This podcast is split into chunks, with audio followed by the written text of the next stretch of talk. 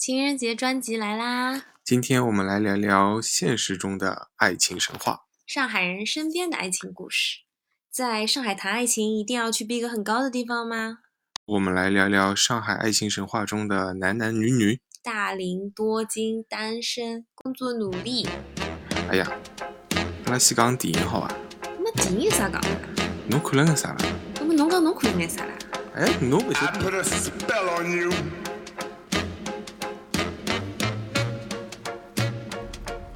大家好，今天是新一期的佛先生和卷太太的日常。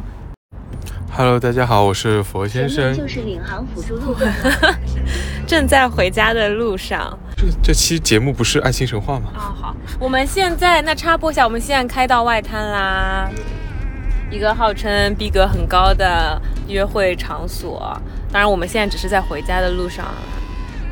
老公有没有觉得在外滩附近的餐厅吃吃饭，或者是享受一下爱情的感觉？这些东西你是不是特别嗤之以鼻啊？在你眼中，这些浮华堆堆起来的爱情片段，不是嗤之以鼻嘛，就是也要有，就是觉得贵嘛。那那种情景没有感觉吗？那你我过生日，你也是带我在这旁边吃的饭呀？哎呀，暴露了，没错。那这不是觉得你喜欢吗？对，所以就你觉得我是一个 浮夸女性，正常。注重仪式感的浮夸女性。对啊，也也带你去过迪士尼，也带你去过外滩，你看都都带你去过嘛。那你觉得，就你怎么看待现在一些，比如说在约会的过程中，可能想要，嗯，对你在你眼中可能华而不实啊的那些约会场景或者片段呢？其实看年龄段啊，就不同年龄段的选择很重要。就比如说，现在可能是对已经步入社会了，你说我们可以选择多一点，那这样其实也不至于说到华而不实，毕竟还是有一定的可以实力嘛。那你说学生，那选择就可能往学生那个年龄段接近。对啊，校园约会很容易被感动。你说我真的对带你回校园，你可能没有什么感觉了嘛？那我记得我们跟佛先生刚刚在一起三个月的时候，我们俩连逛公园都觉得极其快乐，哎，对啊记，得吗？就是我们从没有从刚认识到现在半年、一年，每个阶段其实对选择的时机很重要嘛。可能刚刚开始就带你逛公园，就比较空，后来才知道你喜欢吃嘛，逛吃嘛。那后来就知道，基本上陪你逛都集中在商场那一段，对吧？我也喜欢逛公园，你刚刚怎么没带我在瑞欧旁边的静安公园进去逛一圈呢？哎呀，下雨嘛，阴天嘛，我们总归找一个太阳好的时候。所以我们刚刚的选择也跟大家说一下，我们是在地下一层、二层，在那边逛吃逛吃，买吃的，买奶茶，现在一堆。嗯，就很快乐呀。对啊而且我们在一个就是被浮华和一切 那种 shining shining 的 brand 包围着的静安寺那边逛了一些商场，最终还是收窄在逛吃逛吃这条路径里。对啊，所以其实对啊，没有一定要华而不实的这些部分嘛。那实际一点的都可以嘛。楼地下也是有地下的风景。你这样说，我觉得作为一个对三十岁女性，好吧，然后在各个比如说状态、生活中特别注视注重仪式感啊，然后特别喜欢搞这种就是氛围感的约会也好，或者是自我沉浸也好的，就一位三十岁女士吧，就对此有一些有话要说。就觉得在感情中，就是我之前好像看到知乎有一个有一句话，他说真正美好的一生不是和不同的人去干同样的事情，而是和同一个人去做很多没有做过的不同的事情。那我觉得可能我们现在就是在这个状态中。对，不一样的体验嘛。是的，嗯，那我觉得其实很多约会啊、日常啊，它可能都会从一开始很热烈的状态，然后进入到一个比较平和和日常。对。那你觉不觉得刚开始就去年我们还在一起的那种爆炸甜蜜，现在已经现在没有了吗？有啊，有啊。那你觉得近期最近的一次爆炸甜蜜是什么时候啊？今天早上给你做早饭的时候。确实是醒来看到佛先生的早饭，和之前的周末看到他起来就在厨房做他的英式煎蛋的时候，就觉得很幸福，在家里的 brunch 自由，嗯，对，炒蛋自由。聊聊你身边一些同学的感情观吧，不如我身边的感同学朋友们。就是有，就其实我觉得，就是状态的切换，还真的就是很奇妙的事情。就比如我之前在工作，就在遇见佛先生的时候，就觉得，嗯，就是工作疯狂工作，疯狂享受，然后一个人的快乐极其美好，就完全不会觉得有任何孤单啊、哀伤啊等等，就觉得人生就是应该这样灿烂的。然后等一个对的人，他刚好出现就。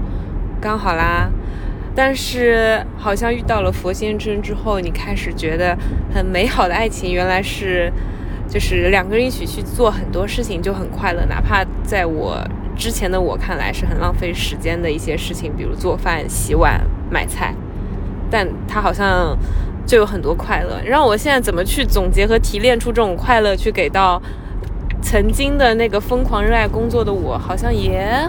很困难。你说这种日常的快乐，你要怎么怎么感受它呢？就觉得它很珍贵，但对你来说，是不是它就很正常？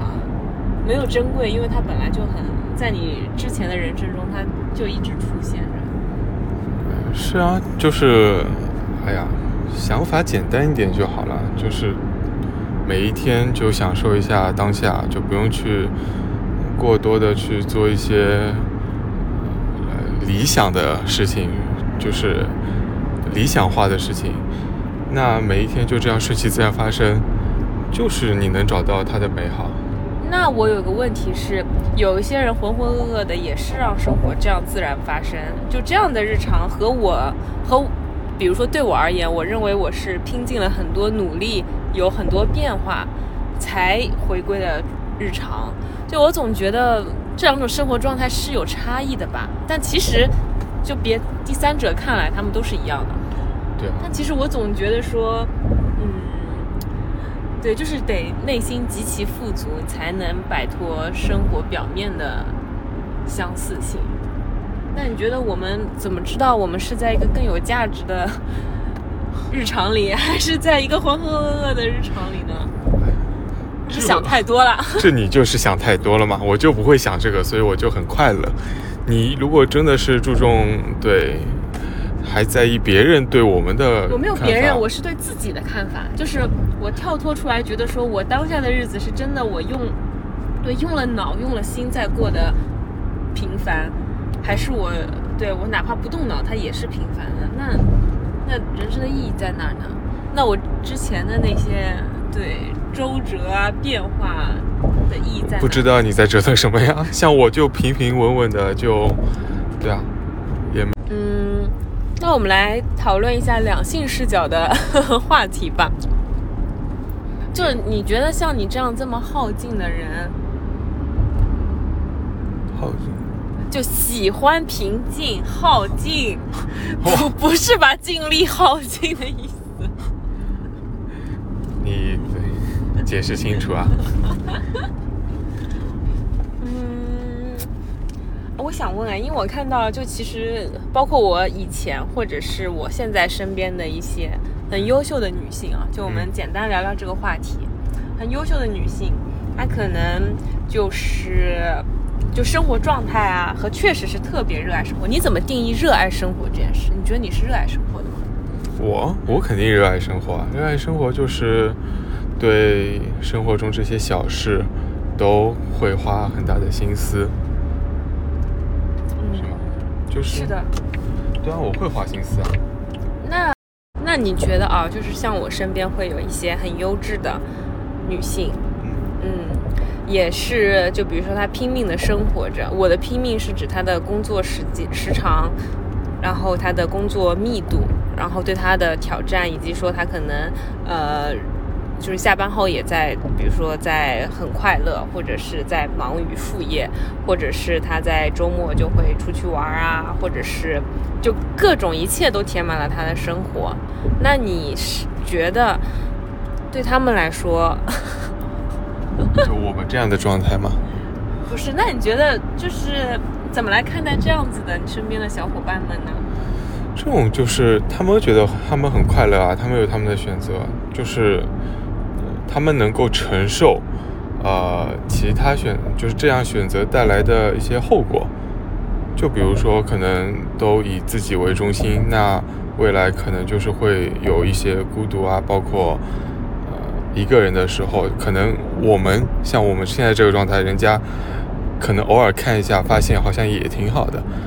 他们就需要承受这样的后果。平时的话，他们可以，但别人也会看我的状态，会觉得说我为什么要为感情妥协？呃，就不同的人都会。你你妥协在哪里啊？哎，这我就是说一下。好，那我们就说回来嘛，那就是每个人有自己的选择嘛。如果说能够承受这样的后果，那我们其实现在这样讨论他们。可能他们也不觉得自己值得被讨论，就是觉得很正常的。哎，我觉得这里有一个很奇妙的点，就是，当然就是不同的视角啊。就是我会认为，刚刚我所说的那些用力生活啊等等，就是让自己无比快乐或者是无比充实也好，听起来很正能量的一件事情。其实就是你从另外一个角度解读，就是以自我为中心的一种生活方式。但其实这个怎么说呢？你可以说你的表达比较客观，但确实也是就点破了它的第二层意思嘛，对吧？是，它就是哎生活方式嘛。那有很多种样子，包括对于现在的生活环境，跟他从小长大的环境，它都是有一定的影响的嘛。像我为什么这么佛？你从对往上看一代也是很佛性，就是呃。就快乐就好了，然后其他的，哎，这倒是。那我觉得，就是我觉得第一个是说，实际上对这个生活状态的看法，就是我说他是燃烧自己极致，你说就是他当然也是以自我为中心了，这个就是可能是不同的一些视角。然后第二个就是，你觉得？他们以自我为中心的这种方式啊，就是我认为我还是中立一点，就是一个就是让自己自洽、为自己负责的这种人生方式，嗯，会不会也是一条就更加现代化的、就更加先进的一种生活理念呢？因为我记得好像说北欧啊，或者是那些高福利国家，确实就会导致很多女性她就暂时性选择不结婚嘛。其实这会不会就是更先进的一种生活方式？对，其实中国跟世界其他的地国家都不一样嘛，因为有中国的传统文化，它都很久。呃，你说真的能够跟国外比起来，那肯定是没有办法。就比如拿结婚来说，国外是选择结婚，这是一种选择，但中国不是，中国可能就是在这个压力下。必须要做的一件，这是一个必做的事情，就是比如说三十岁、三十五岁是一件必做的事情，包括有下一代都是一件必选项，只是什么时间罢了。对，那如果很多女性觉得她现在已经赚了很多钱，男性也一样啊，就是赚了很多钱，经济基础非常夯实，那我就选择不结婚。你觉得这个是不是他们的一种进步啊？就他们跟就是更发达的国家的一种靠近，还是你？其实对，一直是很大的进步。科技也是嘛，你打破了之前的一些呃枷锁，它就是会进步。那我们现在就是要呃，就比如有以前觉得人工受孕是一种非常就是违背伦理的事，但现在其实也是一件造福人类的事，对吧？啊，对，这个是当然，这个医学方面可能又有另外的说法，另外的说法嘛，因为毕竟是涉及到生命，涉及到制造，包括生命制造出来，它有没有后续的正常的一样的保障，那这个是另外一回事情。但就是说，光从选择多样性来说，社会进步来说，啊，一个人能够有勇气，包括呃这个时代允许他有这么多选择，这肯定是在进步。所以说，为什么现在前面不是路过上海的外滩那边，不是有呃人民公园什么的？其实这些你可以看到，有一些并不是本人在相亲，都是父母在急嘛。父母在为小孩相亲，小孩其实过得挺快乐的，但是他们那一代、上一代可能觉得到了这个时间了，必须要做这样一个事情。嗯嗯，那而且我觉得啊，就是其实一个是说，就是这个本人在这个过程中的本人，这些人自己和他们的上一代如何来看，然后第二个是关于实际就现在这个时代发展过程中的最终的。比如说现象是这样的，我就会觉得说，就比如我会看到一些可能比较高高 P 的，就是高管型的男生，他可能也就是，呃，三十五岁、四十岁。比如说我身边也有就这样的情况，然后他会觉得说，嗯，我就是不婚族，然后我现在就是整个自我状态也非常好，然后你就会觉得说，哦，那也很正常啊，他反正就是有经济实力养活自己，然后他现在去。可以说他享受人生也好，或者是怎么样也好。但如果某一天突然他又跟一个很年轻的女生结婚了，你也会觉得说，哦，这是一个，哎，就有的人会觉得说这是一个 good choice，对吧？找一个他后面可能更加好掌控的人，然后但是那个人也会充满了可能天真或者是 whatever，好吧，就是他们的一个状态，也会觉得说很 match 很匹配。但是对于一个可能同样阶段的女性，他如果再去和一个，就很难预期他应该和一个什么样的人在一起，或者当他在做出下一步的选择，大家就会比较多的去说，哎，你看他这一步的选择对还是错？比如说他选择三十五岁以上继续独立的去奋斗工作，大家可能会有一些疑问。那再比如说他如果也选择了一个可能小个十岁左右的人在一起，你觉得这合理吗？哎，我觉得很合理啊，存在即合理嘛。我身边有很多啊。很别很多你说的这种现象，你是说男性吧？就是到了一定年龄，然后和年轻的女生就对啊，包括女性到了一定年龄，然后再找一个年纪很小，相差挺大的，这个也有这些现象都有啊。那你觉得可能有的人会觉得说啊，就啊，你懂的。那你觉得为什么呢？就是嗯，这两天不知道大家有没有看那个《半熟恋人》啊？就其实里面有点现象还蛮有意思的，然后想聊有一个点，就是一个，因为他把《半熟恋人》，你你刚好也听一下，就说成叫罗氏女人的天下，因为里面有两个姓罗的女嘉宾都非常的抢手，然后其中有一个罗拉，她是一个呃离异带小孩的女性，而且她刚第一天，因为她性格很大大咧咧，她第一天进去的时候都没有什么男嘉宾选择她。但是随着时间的发展啊，他就是后面就有三个男生对他就是非常的喜欢。然后我看到网上有各种多的声音啊，有几类我觉得还蛮有意思的。就是首先呢，我觉得就有人说他能制造非常强大的那种反差萌，所以我想来聊一聊，就是很多我看到那种。有的人会 Q 那种恋爱秘籍啊，是说一个女性她要呈现出巨大的反差，才能让一个，比如说，就就就可能更加让人心动吧。就就 Q 回这个 case，就是她一开始就是扎着辫子，然后性格非常的活泼热烈，而且几乎都不停。但是后面有几次，当男嘉宾跟他单独相处的时候呢，他其实就是回归到自己，因为也不会有一个人二十四小时都这么亢奋嘛，他其实会很更真实的展露自己，他就是可能更平静、更温和，然后也会可以跟人去聊一些更深度的内容。但与此同时呢，他也非常会做饭，所以网上还有一种声音说，这个恋综反映的是大家最终喜欢的还是会。就是上得厅堂，下得厨房的女性，因为其他几位女性好像在这个上面没有特别突出，等等。嗯，对啊，那我也喜欢这样的话。什么？这肯定 你都说的这么好了，肯定都很喜欢。嗯，确实是很好。那所以，所以也就意味着反差巨大的反差这件事，在你这里也感觉它会有一些奇妙的吸引点，肯定有，对对肯定有一些。新鲜感带给。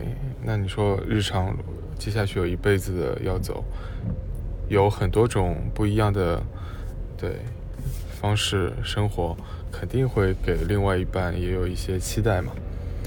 我给你期待吗？嗯，有啊。对啊。那我给你了吗？你也给我了呀。那你觉得？哎，那我们聊聊看反差啊。有一种是，比如说，平时在外特别特别高冷，然后在家他可能就是很幼稚，这种反差好像有点令人失望。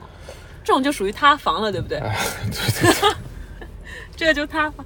那第二种，所以就听起来是平时。那我懂了，像罗拉这种，外表大大咧咧，非常会照顾人，很就是让氛围调得非常热。这种人其实一开始会让你觉得不太愿意让他成为女朋友的选择的，对不对？就我看男嘉宾，以及我刚看第一集也是这种感觉，就是很担心没有人会选他，就是他是一个极其善良的好人。就喜欢可能做朋友很容易嘛，嗯，有的，对。有的可能，呃，有的人就是太容易当上朋友了，嗯，然后就没办法真的说有喜欢的，对喜欢的感觉，心动的感觉。那我觉得其实他这这个综艺里有个很还不错的 case 嘞，就是一个罗拉，就是他外表是刚刚说的那一种，但你跟他一对一相处的时候，你会发现他就是有很稳静、冷静，然后甚至他也会有，比如说，呃。就是一些不同的时刻吧，他不会时时刻刻去照顾这个氛围，他也会就是卸下心防之后，你会看到他有脆弱啊这种和需要被保护的状态在，然后你就会觉得他嗯可以吸引到你。然后里面有个男嘉宾也是，那个男嘉宾也很有意思，他就是他里面喜欢一个人，然后他也姓罗啦，罗颖，但是呢，他几乎进来和所有的女嘉宾都处成了姐妹。我觉得他说的就是那种，他也是这种，就我看上去也是一个，他可以和任何女生成为好朋友的妇女之友。那如果他有他的 B 面，就比如说单独相处的时候，他也可以有他，比如说清冷的、冷酷的那个成分去实现反差感，也许他就会透露出另外一种魅力，是吧？但他其实对和其他女嘉宾聊天的时候，也很快就是从里到外就全都聊成了。好朋友，哪怕和他心动的那个女嘉宾也是，他就很时时刻刻去照顾她，去付出，但是你反而就觉得他就缺少了一些就魅力。对，因为这对于他本人也好，对于他的对象也好，肯定是也要有一些呃专属的专属的感觉在嘛，就是让对方有安全感嘛。嗯，然后我。你知道那个这里面还有一个很奇妙的观点，不是观点，就很奇妙给我的一个触动是，就是从头到尾有个女生叫周楠，她很有气质，然后她好像是个形体老师，但是而且她也保留着一份天真和单纯。但他就没有很吸引到别的男嘉宾，但她极其极其的美丽。但他后面有一期，他就那一刻大概泄露下心房。他有一句话，他说他觉得他在工作中的那，而且他工作中是极其反差的，他工作中还是比较强势的。他是说，那他觉得不需要对每个人都释放出他就是脆弱或者另外的一面，虽然他也很希望有人保护他，但他说，那如果这些我的另外一面就是其他人都看到了，那他。他就愿意只把这一面保有给他未来的对男朋友看，那我觉得他这个点还是很令人触动的哦。但他如果没有展示出来，其他人怎么被他吸引呢？这个也是节目中感受到的问题。所以可能还是要时间比较久吧，要了解清楚，然后有人能够看到的他的这一面，包括看到他想隐藏的那一部分，那。